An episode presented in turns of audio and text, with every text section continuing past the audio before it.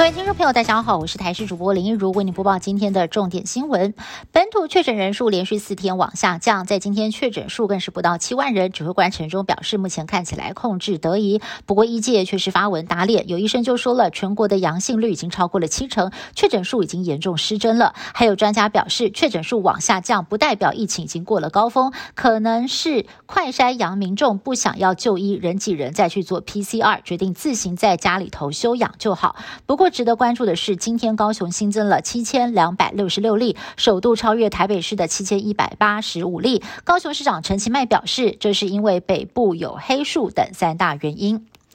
指挥中心在昨天宣布，快筛阳经过医师诊断当成确诊，本周起将全民适用。未来筛检站的功能主要是给快筛阳性的民众经过医师诊断确诊再进行通报领药的地方，但是并没有开放让确诊者随时去。看诊拿药，指挥中心也强调了，不是所有的确诊者都需要吃到口服抗病毒药物，只有在有癌症、糖尿病、BMI 大于等于三十，有任何一个风险因子的情况之下，才需要去领药。而孕妇只能够在医师评估、充分告知风险，并且呢，在自己同意的前提之下，才能够领到辉瑞的口服药。另外，原本被纳入的吸烟戒烟者，则是被移除了。目前国内累计有十二例儿童重症，其中有多例因为严重的脑炎病逝。在台南，有一名十岁的男童有呕吐、发烧的症状，送医之后不仅是抽筋、眼神上吊，甚至出现了幻觉，直呼在厕所看到妖怪，被妖怪附身，最后脑水肿、心律不整，抢救不治。医生提醒，一旦小朋友确诊，意识行为怪异，甚至出现了翻白眼、斗鸡眼等等的情况，家长一定要赶快把小朋友送到医院去。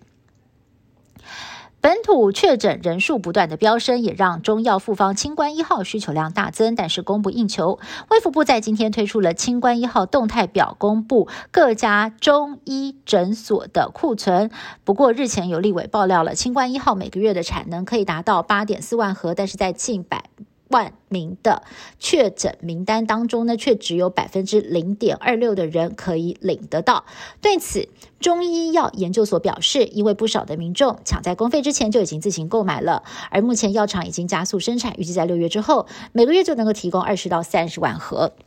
本土疫情大爆发，民众积极的防疫。不过，最近在通讯群组疯传一段影片，一名女子教大家使用五十八度高粱酒喷洒喉咙、鼻孔消毒杀菌，强调这样能够减少染疫的风险。不过，女子的做法却遭到了专业医师打脸。医生就说了，高粱酒精浓度不够高，不但达不到杀菌的效果，喷在鼻腔、喉咙反而容易造成黏膜受损。网传的防疫方式顶多是精神上的消毒。